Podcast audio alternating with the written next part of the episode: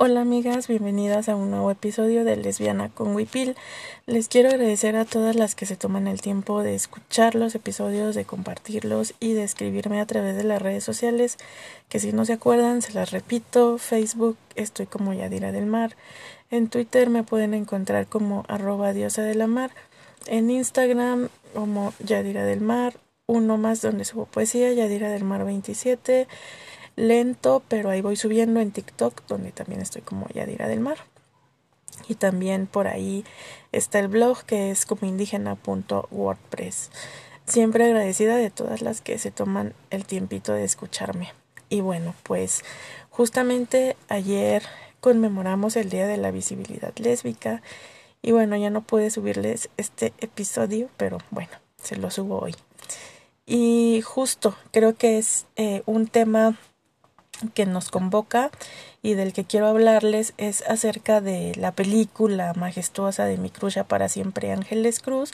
Nudo Mixteco, justo para pensar en que existen otros contextos para ser lesbiana y que por supuesto el 26 de abril no es el único día en el que se conmemora este tema de la visibilidad lésbica, sino que también hay por zonas geográficas, por geografías evidentemente, donde tienen que ver eh, con sus propias conmemoraciones. Por ejemplo, tenemos el 7 de marzo, que en, en Argentina conmemoran eh, por el asesinato de la Pepa Gaitán, en Brasil lo conmemoran el 29 de mayo, en Paraguay el 16 de septiembre y también tenemos el 13 de octubre para hablar sobre las rebeldías lésbicas. Cada territorio tiene su propia historia y tiene un camino que ha recorrido con el tema de la visibilidad lésbica. Y bueno, también avisarles que probablemente salgan un poco spoileadas de este episodio porque quiero hablar de, de Ángeles Cruz, pero quiero comenzar a hablar de ella justo con todo lo que tiene que ver con que esta mujer es una fregona en lo que se dedica a hacer, que es el cine. Pero su trayectoria propiamente como directora eh, recién comienza a tomar un impulso. Sin embargo, Ángeles Cruz también es actriz y tiene detrás de ella un listado largo de producciones donde su talento ha resaltado y la hemos visto en grandes obras como Tamara y la Catarina, que narra el abandono y la situación de vulnerabilidad que viven las mujeres con problemas de salud mental, eh, con una fotografía que enmarca una zona de la periferia de la Ciudad de México, nos cuenta cómo Tamara tiene que sobrevivir en una ciudad hostil y poco empática. Eh, Cruz ha participado en grandes producciones cinematográficas como Tiempo de lluvia, La otra conquista, Espiral, El violín, en series televisivas tan magníficas como La Malinche, Lo que callamos las mujeres, por mencionar algunas, y en puestas en, este, en escena tales como La Tiricia y Estaba yo en casa y esperaba que lloviera. Ángeles Cruz es originaria de Guadalupe Victoria, pueblo asentado en la Mixteca oaxaqueña. Estudió en el Centro de Educación Artística Miguel Ángel Cabrera e hizo la licenciatura en actuación en la Escuela de Arte Teatral de Limba. Se ha caracterizado por tocar temas de relevancia pero poco abordados en el cine, como es justamente este tema de la visibilidad lésbica. Eh, hablar de Ángeles Cruz es poner sobre la mesa la presencia de las mujeres indígenas en la industria cinematográfica, no solo como esta visión estereotipada donde interpretan papeles de mujeres sometidas, sino que coloca la presencia de las mujeres indígenas dirigiendo desde su particular visión producciones que retratan la cotidianidad, problemas y contextos de sus comunidades de origen. Em, tiene tres cortometrajes, uno ganador del Ariel en 2019, Arcángel, que narra la historia del abandono pero de la solidaridad, basado en su propia historia con una mujer de su comunidad, Ángeles Cruz, a través del cortometraje que es protagonizado por Noé Hernández, actor que hemos visto colaborar en varios eh, momentos con Ángeles, y Patrocinia Aparicio, nos llama a la reflexión acerca de la vejez y el abandono estatal. Esta producción ganó el premio coral al mejor cortometraje en el Festival Internacional de Nuevo Cine Latinoamericano en Cuba en el 2018 y fue parte de la selección oficial del Festival Internacional de Cine de Morelia en el mismo año. En la tiricia o de cómo curar la tristeza explora temas tan devastadores como es la violación, las emociones, pero también temas tan esperanzadores como la sanación. Con este cortometraje ganó la palmita en el 16 Tour de Cine Francés, ganó el Ariel al mejor cortometraje que otorga la AMAC, mención especial del jurado GIF, mención especial del jurado Festival Iberoamericano de Huelva, España, Premio Género en el Festival de Lambayeque, Perú, Diosa de Plata que otorga Periodistas Cinematográficos AC y fue nominada a Mejor Guión junto con María René Prudencio por el Festival Pantalla de Cristal, mientras que en la carta otro magnífico cortometraje narra la historia de Lupe, una mujer indígena que después de muchos años de ausencia regresa a su comunidad. El reencuentro con Rosalía, su mejor amiga de la infancia, y la carta que le escribió cuando se despidieron las hará replantearse la vida. Y se podría decir que la carta y nudo mixteco están totalmente entrelazados porque podemos ver quizá las similitudes entre este cortometraje y nudo mixteco que se había dicho en algún en un principio que es el que es lo que sigue de, de la carta nudo mixteco. Eh, sin embargo eh, este cortometraje nos muestra estos temas que han permanecido completamente como tabú en las comunidades indígenas, que son el tema del lesbianismo, pero también nos habla de la migración y lo que la académica Norma Mogrovejo definiera como sexilio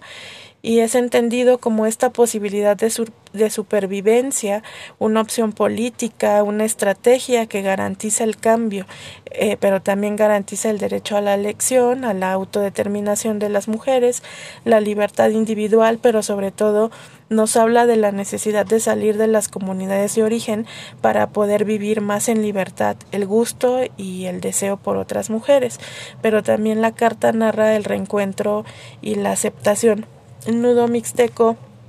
pone en la pantalla la historia de dos lesbianas indígenas, pero también toca el tema de la sexualidad femenina. Son, son tres historias dentro de esta producción, eh, donde también, al ser la Mixteca oaxaqueña una zona de alto impacto migratorio, eh, nos, nos toca el tema de los migrantes retornados y cómo se establecen nuevamente los vínculos entre las parejas y el tema de la violación que ha venido tocando también con la tiricia y que son temas fundamentales de los que Ángeles Cruz ha hablado y ha, y ha puesto sobre el ente cinematográfico y no solamente ha hablado de estos temas, sino que habla del tema de la sanación como algo importante, algo importante que tiene que ver no con no cargar tristezas que no que no son nuestras. Pero en lo que tiene que ver con esta con esta historia de nudo mixteco que les cuento que es una historia que es respecto a una mujer eh, que, mm,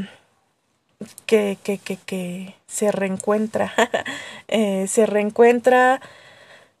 con un amor juvenil lésbico y que habla justo como de esta otra mirada y esta otra lectura que podemos darle a la visibilidad lésbica y que mucho hemos tenido como que buscarle eh, pues no por encimita, sino como por muy abajo, el tema de las lesbianas indígenas, porque a veces pareciera que no existimos en ningún lado y que no estamos documentadas y que por lo tanto Nudo Mixteco al tocar esta historia se vuelve una película fundamental y se vuelve una película clave en cuanto a la visibilidad de las lesbianas indígenas y nos habla de este reencuentro de amor lésbico entre una mujer que ha tenido que emigrar, como les decía, la Mixteca oaxaqueña, es una zona de alto impacto migratorio, una mujer que ha tenido que emigrar a la Ciudad de México y que se desempeña como empleada doméstica, pero que la muerte de su mamá la hace regresar a, su pueblo. Em, y regresa, pues, pero con todo este contexto que es haberse exiliado de su comunidad de origen cuando por supuesto se supo que era lesbiana. Y entonces regresar en el impacto del duelo por la muerte de su madre y encontrarse con el rechazo del padre, ¿no? De seguir diciendo que si no se le había quitado pues lo lesbiana viviendo en la Ciudad de México. Y ella le reclama, le dice que él no no ha entendido absolutamente nada, porque pues son cosas que pues, no se te va a quitar lo lesbiana, amiga, ¿no? Solo porque hayas migrado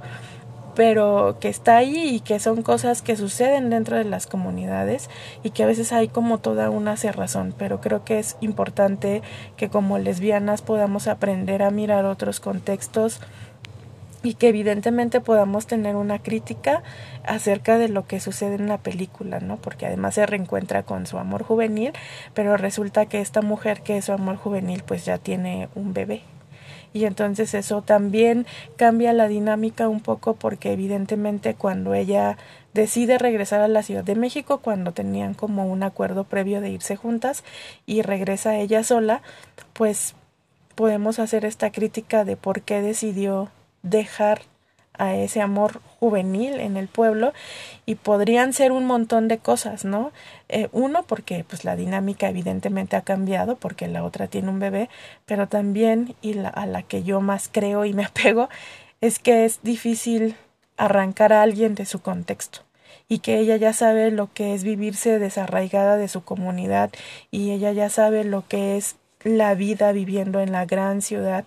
y lo que significa para una mujer indígena, sea o no lesbiana, poder salir de su comunidad y tener este impacto y este shock cultural y que además esta mujer que primero se había negado a salir de su pueblo porque para ella pues es difícil para todas las personas que hemos salido de nuestros pueblos y que hemos migrado y que nos hemos encontrado de pronto en la gran ciudad con todos estos choques culturales, es difícil eh, poder abandonar por completo la comunidad o no sentirse en desarraigo. Entonces pienso que una parte, bueno, quiero pensar que una parte fundamental de esto que ella hace al dejarla y no cumplir el acuerdo de irse juntas tiene que ver con este deseo de que la otra no abandone el arraigo y no abandone la comunidad y no abandone los hábitos a los que finalmente está acostumbrada, ¿no? Y que tiene pues mucho podemos eh, pensar muchas cosas acerca del contexto de estas mujeres, pero creo que la invitación es poder verla con otros ojos que no sean las típicas historias que nos han vendido la televisión y de mujeres lesbianas eurocentradas viviendo en las grandes ciudades y haciendo otras cosas que no tengan que ver con hacer tortillas en el metate. Entonces, esta película eh, para mí pone sobre la mesa ese tema que ha estado escondido pues por mucho tiempo y es que parece que si ya de por sí las mujeres indígenas son son sujetas de esta triple discriminación por ser mujeres, por ser indígenas y por ser pobres, se le suma una más que es pues ahora ser lesbianas y que por eso se ha negado por tanto tiempo el hablar de ellas. Entonces hablar de la visibilidad lésbica en este contexto del 26 de abril y de toda la semana de visibilidad lésbica, pues también tiene que ver con que nosotras tengamos que repensar nuestros imaginarios blancos y tengamos que repensar nuestros imaginarios colonizados y darse cuenta que también existen mujeres indígenas que aman y desean a otras mujeres que pueden ser otras mujeres indígenas o no. Y bueno, pues con eso les invito a que busquen Nudo Mixteco de Ángeles Cruz, que sigan el trabajo de Ángeles Cruz, porque además de que todo lo que les conté al principio en su semblanza, pues evidentemente Ángeles Cruz también es lesbiana. Entonces creo que eso también le da un plus porque es una forma distinta mm, de que nos cuenten las historias, ¿no? Porque además siempre estamos acostumbradas a que luego las historias de lesbianas son narradas desde la mirada masculina y que ponen, por ejemplo, eh, como lo vimos en, en la vida de Adele, escenas sexuales desmesuradas y que son a veces innecesarias para la historia y que además como las mismas actrices lo dijeron en su momento, pues estuvieron sometidas a un montón de presión, pues por cumplir con estas escenas sexuales y que lo haga una mujer, pero que además sea indígena, pero que además sea originaria del pueblo donde se filmó la película, creo que le da ya un super plus y nos invita a verla con esta mirada crítica y con esta mirada y con esta necesidad de conocer otros contextos de dónde vivimos y dónde estamos las lesbianas. Y pues ya, nos escuchamos en un siguiente episodio de Lesbiana con Wipil. Bye.